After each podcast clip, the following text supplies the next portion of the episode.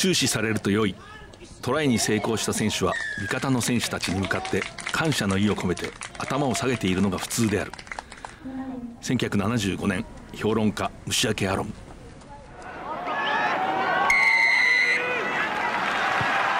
藤島大の楕円球に見る夢。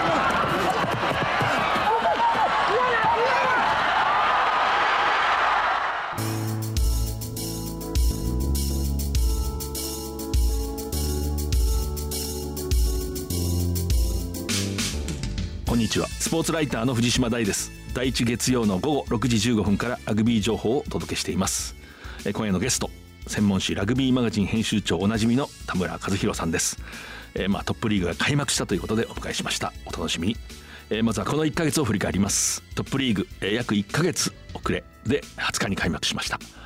来季からは新しいリーグに移行するためにトップリーグとしては最後のシーズン最後のトップリーグです。まあ、16チームを紅白2組に分けて総当たりリーグ戦を行った後にノックアウトステージトーナメントに移ります。決勝は5月23日です。ワールドカップやリオデジャネイロオリンピックでよく走ったパナソニックのスピードスター福岡堅樹。順天堂大学医学部に合格したと自ら発表しました。大学ラグビー早稲田が新しい監督を発表しました。ヤマハ発動機のスタンドオフとした名人マエストロのようにゲームをさばいていた太田尾達彦現在はコーチングコーディネーターが4月1日付で新しい監督に就任します。相良奈美夫監督手腕を発揮しましたけれども退任します。2023年ワールドカップフランス大会気がつけばこう迫ってきますけれども試合日程会場ワールドラグビーから発表されました。大切な情報は各チームの登録メンバーが増えて試合の間隔が空くとより空くということです。これは要するに選手の健康に留意したということだと思います。藤島大の楕円球に見る夢。この番組はラグビー女子日本代表を応援する西南商事の提供でお送りします。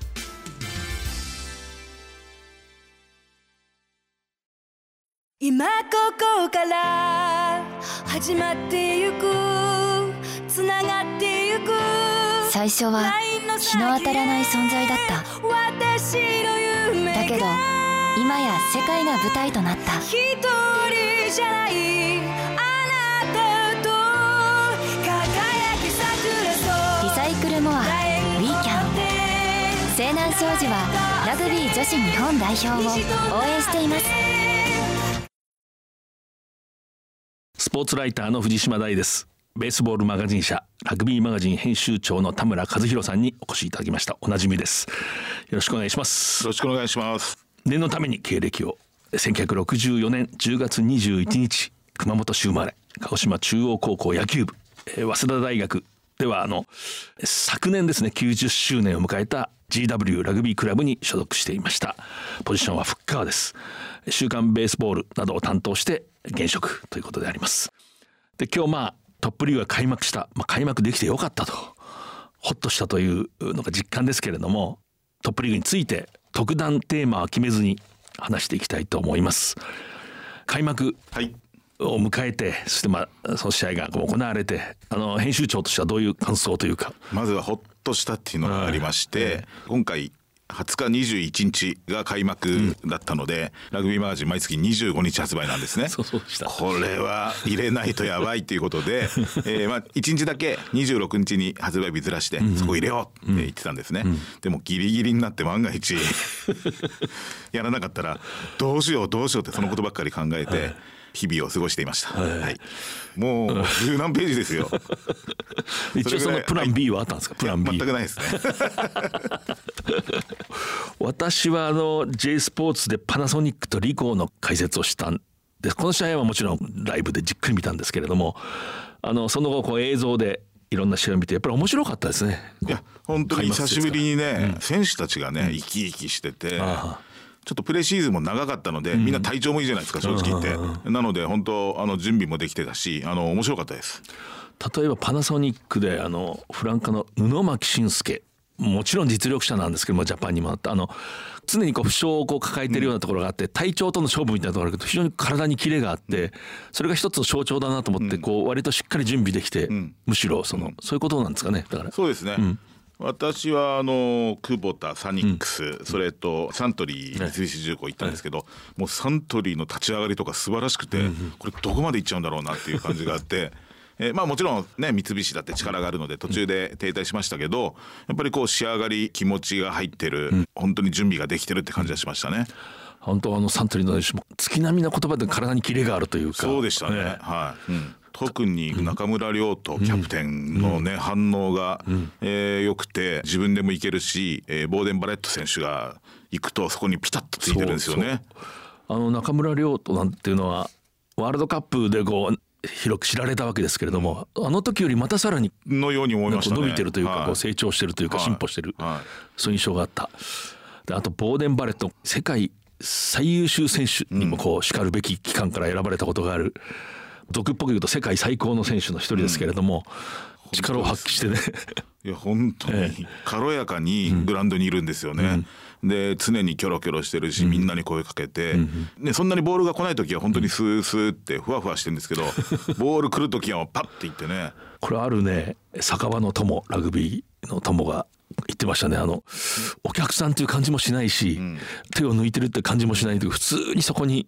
ずっと見てきたボーデン・バレットがいたっていう、うん、性格もいいらしいですよ。あそうそうですか、えー、あの私の知り合いがたまたまこうアディダスの,、あのラグビーの担当していて、えー、ボーデン・バレットが着いた時に、今回じゃないですよ。その前かな、着いた時に空港から「なんかサントリーがどっかまで連れていく役になったんですって、ですごいその人は緊張してたんですけど、すごいフレンドリーに話しかけてきて拍子抜けしたって言ってました。それぐらいいい人だ初対面の異国の人を緊張させないという大物、ね、普通だったらね長旅でね多少機嫌が悪いような気もしますけど、全くそんなことなくて、あのパートナーの写真見せてくれたりすごい気さくだったって言ってました、でやっぱりこう懐が深いっていうかね何があっても選択肢が2つ3つあるような。本当ですね、あの加速がすごいですね、抜いていく時の、あれに周りもねちゃんとついていけるのが、うん、本当練習してきたんだなって気がしましたね。あと、えー、サントリー11番でしたか？手浸り。手浸りすごいですね。あれちょっと光を放ってましたね。はい、5トライですよ、えー、相当こうやっぱりスピードがまあスピードがあるのは知ってましたけれどもスーパーラグビーなどで、ね。えー、自信満々ですね。本当自分で持って、うん、まあいいのかっていうぐらい勝手に走るし。ディフェンスはちょっと弱そうに見えましたけどでもあんだけアタック力があるとよくて、うん、ミルトン・ヘイグ監督も彼はニュージーランドから日本に戻ってきた時にすごくフィットしてたと、うん、だからよっぽど練習してきたんだろうなっていうのが分かったし、なんかもう10年間見てるんですって。彼は18歳の頃から。でプロ意識もあるし今後が楽しみだとは言ってました。ね活躍しそうな、うん、他にこうサントリーでなんか印象に残った選手出来事ありました？中野翔吾、うんうん、早稲田の時はね強いセンターでしたけど、ええ、今回はウイングで出て器用にパスもしてたし、うん、自分で長く走り切ったのもあったし、うんあウイングでも十分いけるなっていう気はしましたね、うん、やっぱりこう捕まったとね、もう一踏ん張りできるんで。そうですね、えーうん、結構早いんですよね。早かった。早かったですね。加速があってこう、うん、大物だなという感じはしましたね、やっぱ世界のスターが入るとこうチームがこう明るくなるなって気はしましたね、私あのパナソニックワイルドナイツもやっぱりみんな調子が良かったと思ったんですけれども、うん、センターの、ね、ディラン・ライリーっていうこう選手、若いです。23歳、うん、オーストラリアの U20 の経歴あるけれどもそれ以上の経歴のない昨年の試合もこう登場してましたけど、その時もすでに活躍してましたけれども改めてこの人は将来性あるなと思いましたね。資料だと187センチ102キロ。まあ巨漢ですよね日本の感覚でいうと。しかしその抜き方っていうか狙いをつけるとこが日本の体の小さい一生懸命工夫を凝らして努力してる大学生みたいな感じで自分はこういう体格でこのスピードだからこういうとこを抜くしかないっていうようなところをスッと入ってきてで抜きにかかる時小股でこうすり足で、うん、なかなかいい選手でこういう選手がどこで見つけてくるんですかねやっぱり。そうですね。本当インターナショナルじゃなくてもこう日本に来てね、うん、伸びていく、うん、日本のラグビーにフィットする選手っていますよね。まあ、サニックスでいうとボスアヤコとかね、やっぱ彼とかも全然地元じゃ無名でしたけど、あの日本にね来て輝いてるし、ベン・ガンター、パナソニックね。彼もそうですもんね。それとまあある意味対照的にパナソニックロックでジョージ・クルーズという、まあ、イングランド代表のキャップ45ですかね、でブリティッシュアイリッシュ・ライオンズの経験もある、まあ、大物ですね。198センチ123キロか、ラグビーマガジンのデータではそういうことになってますけれども、この人がベテランでで北半球のまあ大物って珍しいじゃないですか、はい、こうトップリーグ。イングランドのロックってやっぱイメージがあって、まあ、象徴ですねイングランドの方。あの大きくてパワーがあって。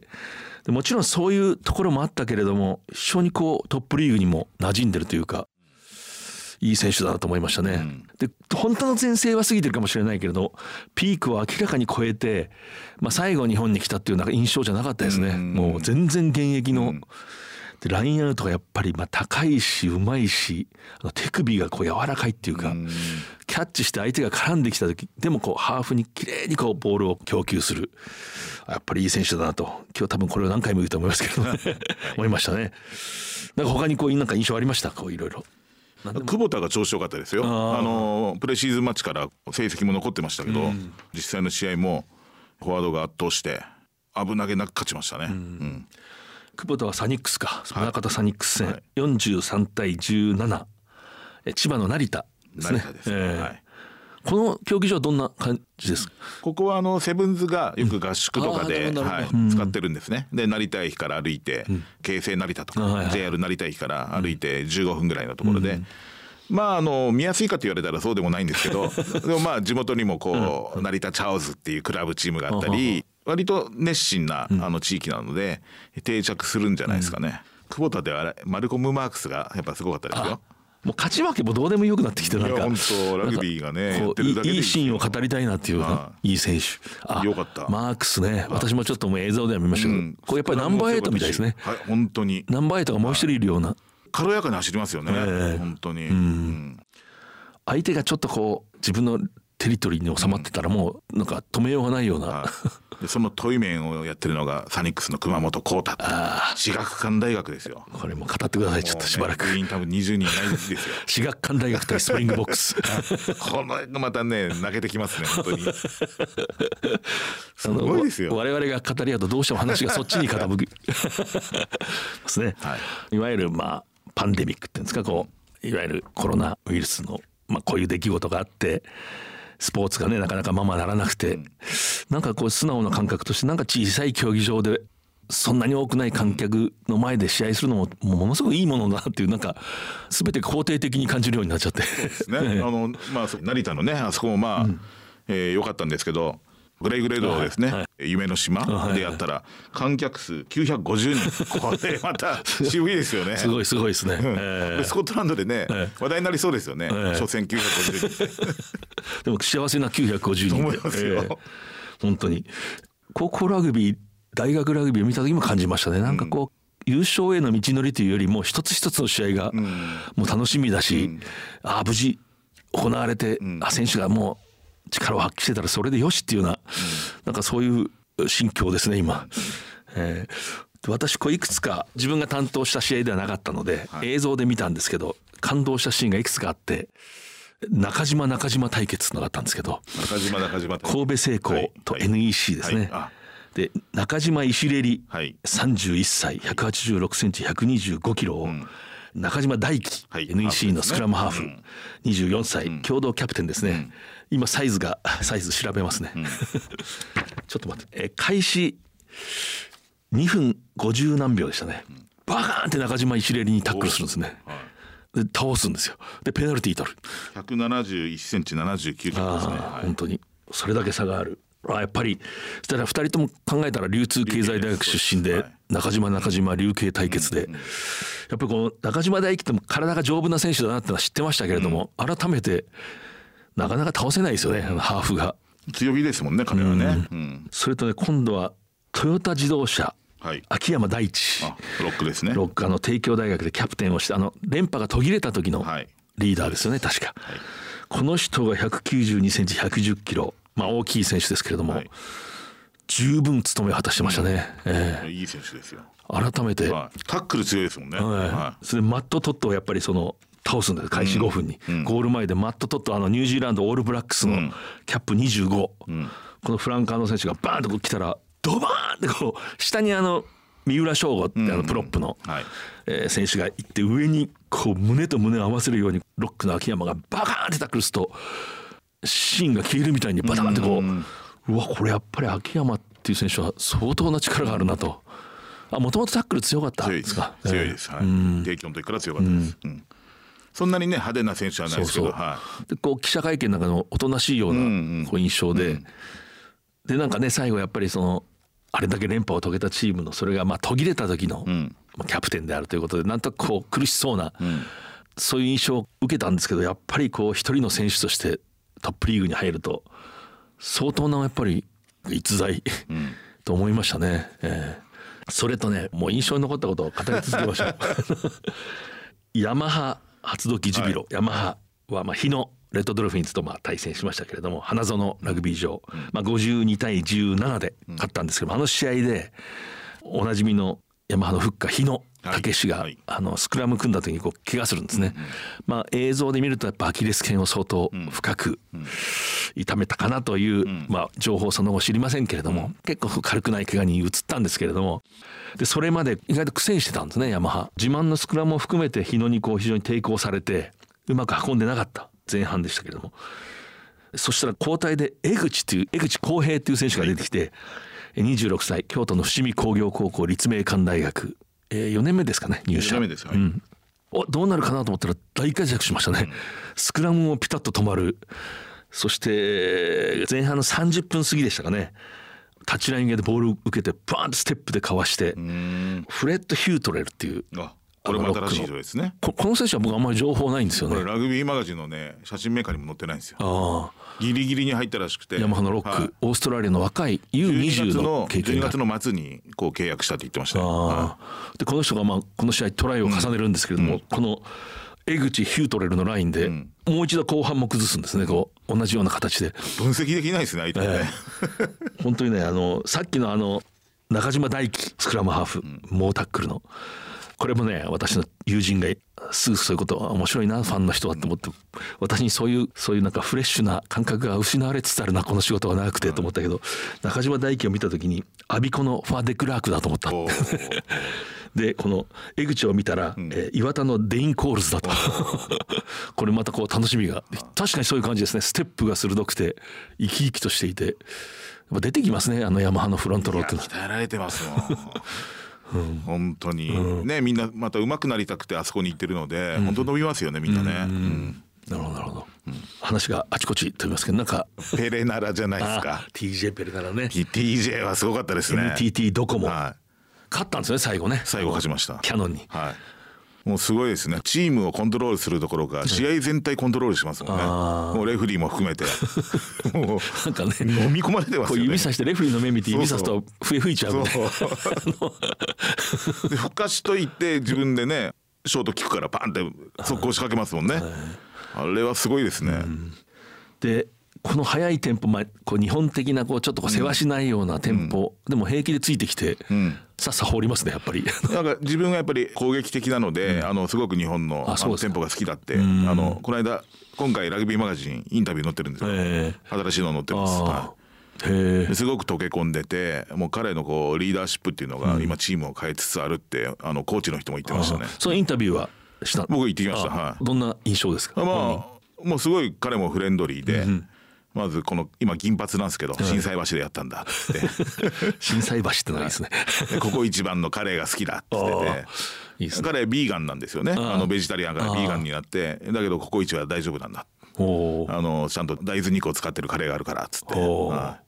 あ宗教上じゃないからまあね、まあまあ、あんまりこだわってないんでしょうね、うん、なるほどなるほど。って言ってました、はい、しかしやっぱりこう一人オールブラックスのまあ中心的存在、うん、まあリザーブで出てくることが多いけれどもやっぱり存在大きいですよね。大きいですね。えー、ミーティングのこの発言が、あのみんなをこう刺激するんです。あのヘッドコーチ、うん、ヨハン・アッカーマン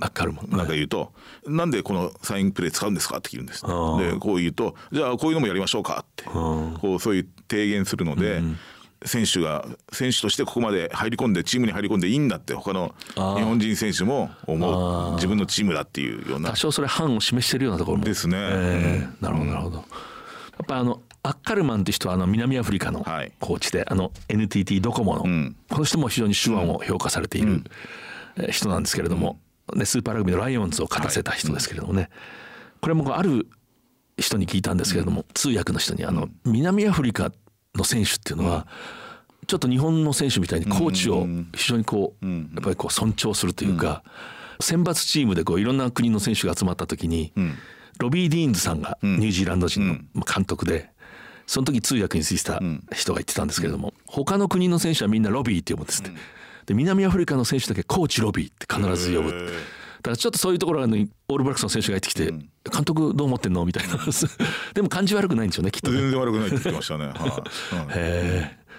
私もこう一人の選手が影響を及ぼして日本のラグビーがガラッと変わるあるチームがっていうのはなんかこう、ラグビーはそういうもんではないと思ってはいるんですけど、うん、結構変わりましたね。やっぱちょっと外国人選手の取り方も変わりましたよね、うん、昔はやっぱ突破できる選手とか、うん、あの大きいとかそういう選手だったのが、最近はやっぱりこうリーダーを取るようになって彼がその考え方を変えてくれるとか、あのいい本当コーチ有名でなくてもいいコーチを、え連れてきてチーム強くしてもらうんだとか、そういうふうに変わってるのでだいぶ変わってきたのかなと思いますね。なるほど、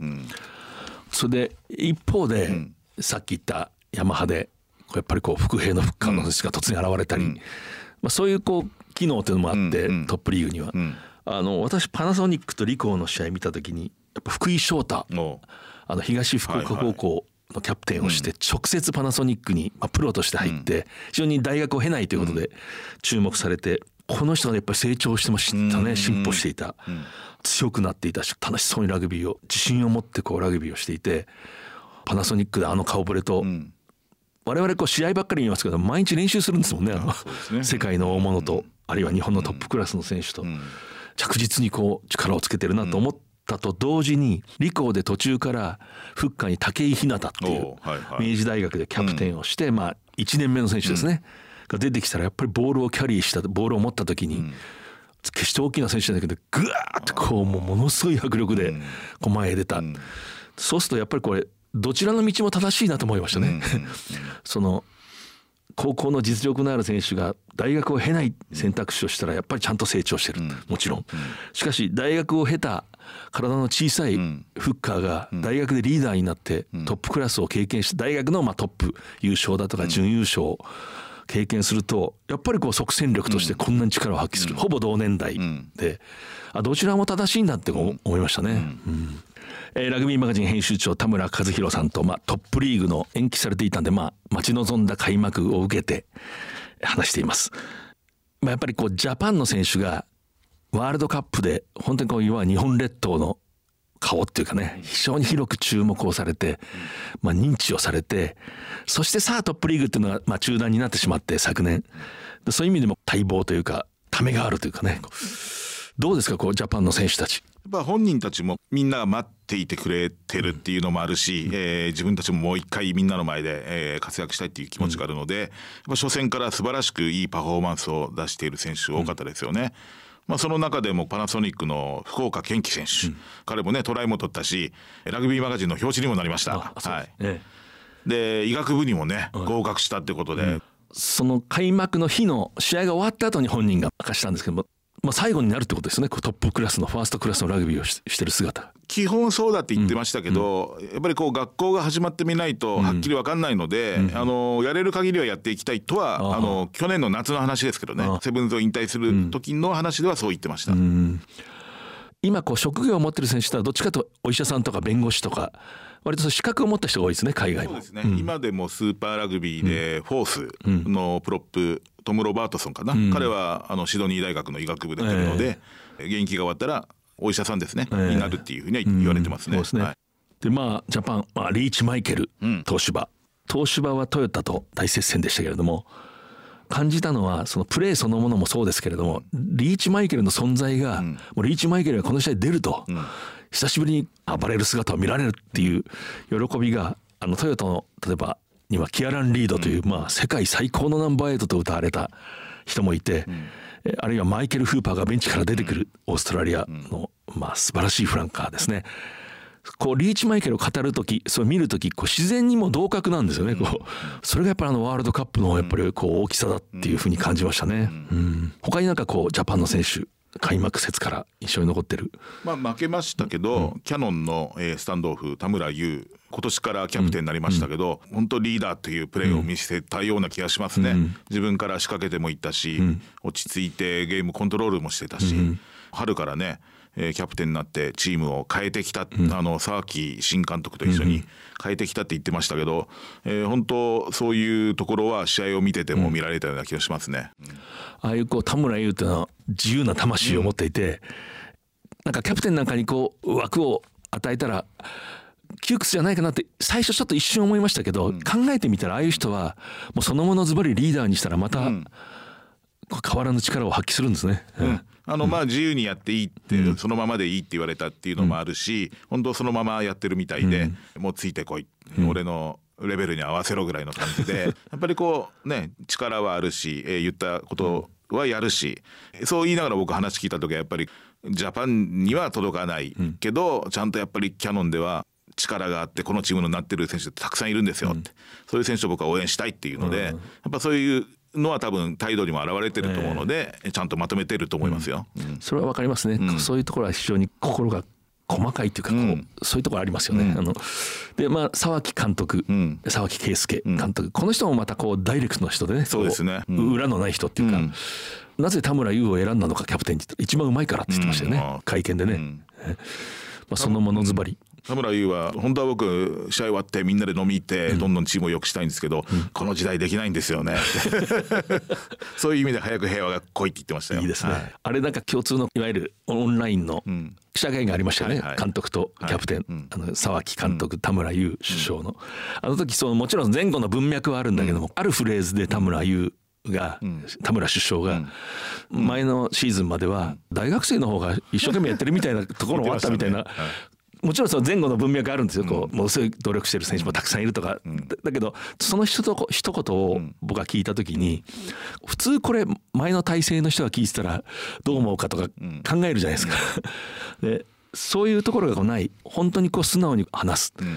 でそういう人って多分こう外国の大物の選手にも全くそうフラットに接していくだろうし、そういうのは多分チームにとっていいんですよね。えー、そう思いました。あとまあ宗像サニックス直接見てレメキ、はいレメキがねやっぱりこう生き生きしてて、うん、今チームでももう兄貴的存在で、うん、若い選手とかにいろんなことを教えて、うん、一緒に自主トレやってって言ってましたけど、やっぱ試合でもどんどんボールタッチすごい多いし、自信持ってプレーしてるしあのチームにすごくいい影響を与えてると思います。はい、私がまあ直接見て解説をしたパナソニックワイルドナイツもちろんジャパンの選手がたくさん並んでるんですけど先ほど福岡の話もしましたけれども笑わないことで広く知られた稲垣啓太かなりこう人気者になりましたけれど、うん、プレーは相変わらずひたむきな、もう倒れたらすぐ起きる、うん、もう黙々と走る。いつもそこにいるって昔堀江翔太が稲垣が新人の頃言ってましたけどね。あいつはいつもそこにいるんです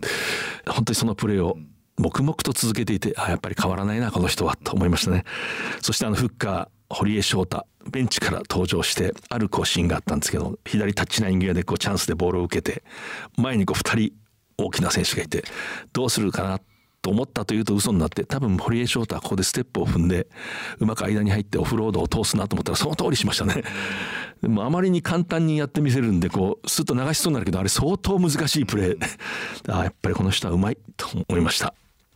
でまあトップリーグまあ始まったところなので上位あるいは優勝の予想っていうのも難しいしまああんまりその気にならないっていうか ただあの今度まあ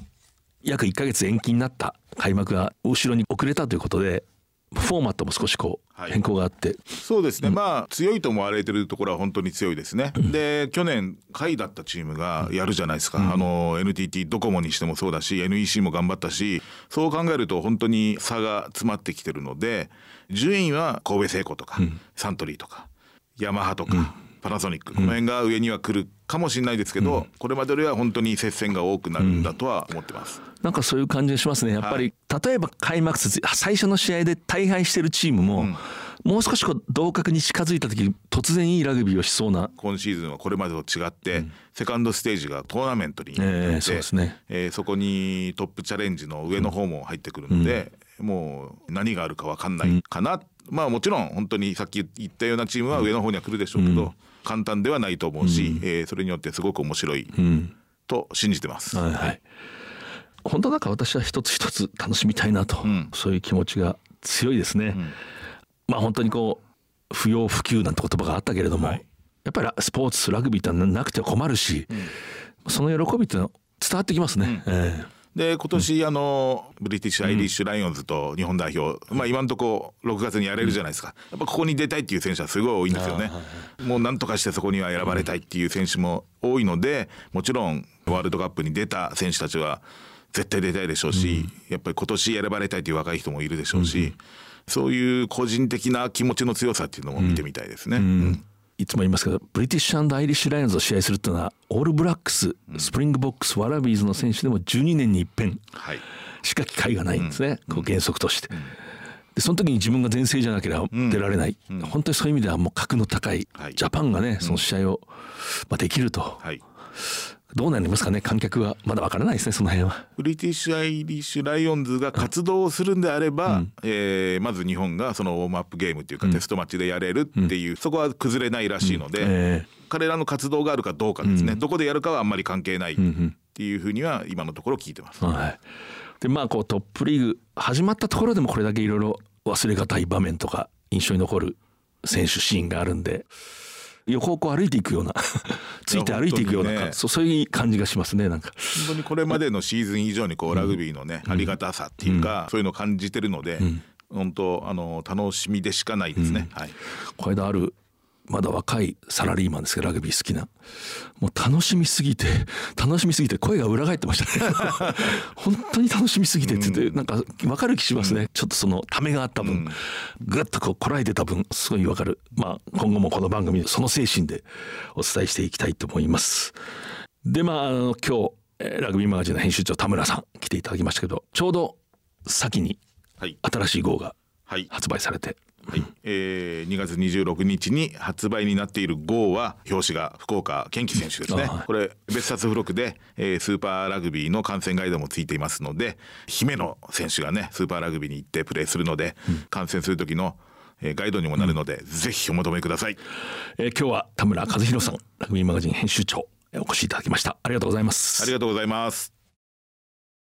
今ここから始まってゆくつながってゆく。最初は日の当たらない存在だった。だけど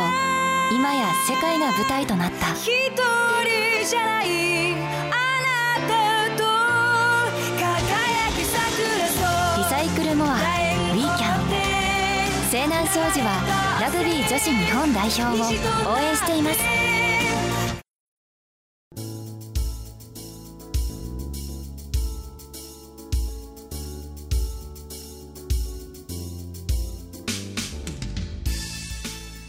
注視されると良いトライに成功した選手は味方の選手たちに向かって感謝の意を込めて頭を下げているのが普通である。これまあ1975年平凡社カラー新書からラグビーへの招待っていうね、まあ、これファンの間ではちょっと伝説の一冊なんですけれどもその中に出てくるこの虫明アロムさんという、まあ、評論家ですね。詩的な文章を書く人でしたけれども書いてます、まあ、この本は本当にこう丁寧に作ってあるいい本なんですけれども私はこの言葉を今思うのは今このような状況でスポーツがなかなか思い通りに進まない観客の自由選手の行動の自由いろんなことが制限されていると。しかしなんとかトップリーグが始まったと。その時にやっぱりこういうこう非常に根源的というか現象的なラグビーのイメージですね。今本当にその通りなのかと。ラグビーは勝ったんだという意見もあるかもしれませんけれどもトライに成功した選手が大げさに喜ばない。むしろ仲間に頭を下げると。根源的な気持ちっていうのはなんかもう一回蘇ってくるような気がするというかそれをまた大切に感じるようになるそんな気がします。この番組は放送の翌日からポッドキャストで配信します。ラジコのタイムフリーでもお聞きいただけます。来週のこの時間に再放送があります。またパラビでも配信をします、えー、次回は4月5日の放送です。藤島大でした。藤島大の楕円球に見る夢この番組はラグビー女子日本代表を応援する西南商事の提供でお送りしました。